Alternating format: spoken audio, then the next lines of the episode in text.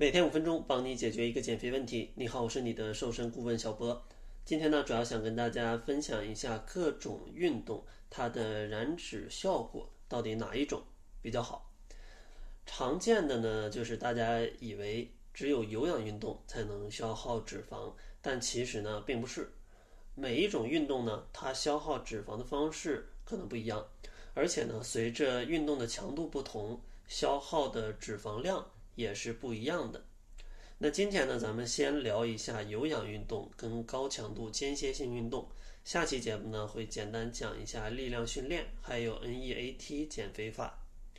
其实像有氧运动呢，之前跟大家有讲过，一定要运动二十分钟以上，并且呢，达到了中等的运动强度，它消耗的脂肪才会比较多。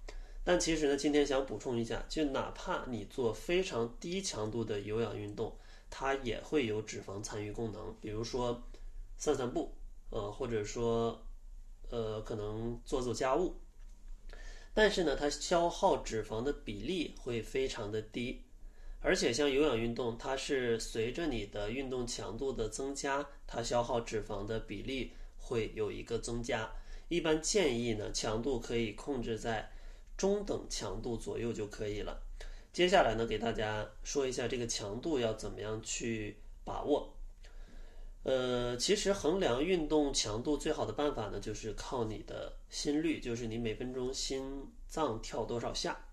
像极低的运动强度呢，可能是最大心率在百分之三十五以下，它的感觉呢就是非常的轻松，可能你平时站着做家务或者走路就是这个感觉。它之上的一个强度呢，叫做低强度，最大心率呢可能是在百分之三十五到百分之六十之间。它的感觉呢，就是比散步强度要大一点。比如说，你可能着急去取个快递，你走的会比较快，那可能是这种感觉。像中等强度呢，就是最大心率在百分之六十到百分之八十之间，感觉呢就稍微有点吃力，可能你在跑步跑个三五分钟之后的那种感觉。像高强度呢，就可能是在百分之八十。往上了，那感觉就会比较吃力。比如说你做一些竞技性的活动，或者说快速的跳绳啊，这样的一个感觉。那最大心率要怎么去算呢？其实有一个公式，就是二百零七减去零点七乘以年龄，大家可以自己算一下。二百零七减去零点七乘以年龄，然后再乘一个百分比，就能去对应的看到你的强度是多少了。中等强度呢是百分之六十到百分之八十的最大心率的这个范围。像有氧运动呢，它的减肥的特点呢，就是它对于运动能力比较差的人会比较友好，因为首先它的强度不是很大，所以说呢，如果没什么运动基础的朋友做有氧运动会相对的安全一点，而且呢，运动方式相对还比较多样，比如说快走、慢跑、骑车、游泳，甚至跳操都可以，只要心率在这个范围。并且坚持个可能三十分钟左右，那它的消耗脂肪的能力还是可以的。接下来呢，咱们说一下高强度间歇性运动。像高强度间歇性运动呢，顾名思义，就是一会儿做高强度，一会儿做低强度，中间呢有点间歇啊，就是这样的一种运动。像高强度的部分，建议最大心率可能达到百分之八十以上。像间歇或者低强度的时候，你的心率可能在百分之四十到百分之六十就可以了。比如说，呃，你可以拼尽全力的跳绳三十秒，然后呢再休息三十秒，或者说慢速跳绳三十秒。那这个反复进行就是一种高强度间歇性运动。所以呢，可以看出来高强度间歇性运动呢，它的好处就是运动方式是比较多变的，一会儿快一会儿慢。而且呢，它的运动场地的要求也非常低。有大的场地呢，你可以去跑步，一会儿快跑，一会儿慢跑；没有大场地呢，一会儿快速高抬腿，一会儿慢速高抬腿，一平米也可以做。它的燃脂呢，主要是在运动之后，它会对代谢有一个提升。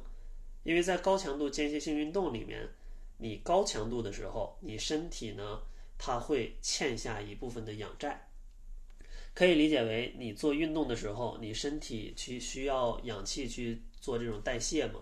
但是你一下这么高的强度，你身体吸不了这么多氧，所以呢，它会暂时欠下一个氧债。在运动结束之后呢，逐渐去提高你的摄氧量，这样的话，就可以提高你运动之后的基础代谢。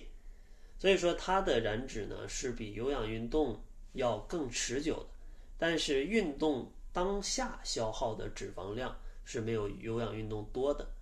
所以说，如果你时间比较少，那建议选择高强度间歇性运动，因为它的持续燃脂效果比较好。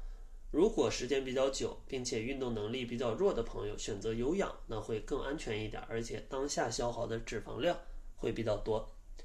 今天分享的内容呢，也是在我的最后一本减肥书这本书籍里面去整理出来的。为了帮助大家可能更快时间可以了解到这本书的主要内容呢，我也把它做成了一份读书笔记，里面呢会有一些减肥误区啊、减肥运动，还有一些减肥饮食的内容，比较适合对减肥没有系统概念的朋友去阅读。如果大家想要领取的话，可以关注公众号搜索“窈窕会”，然后在后台回复“笔记”两个字就可以领取了。下期节目呢，给大家介绍一下力量训练，还有 NEAT 减肥法。那好了，这就是本期节目的全部，感谢您的收听，咱们下期节目再见。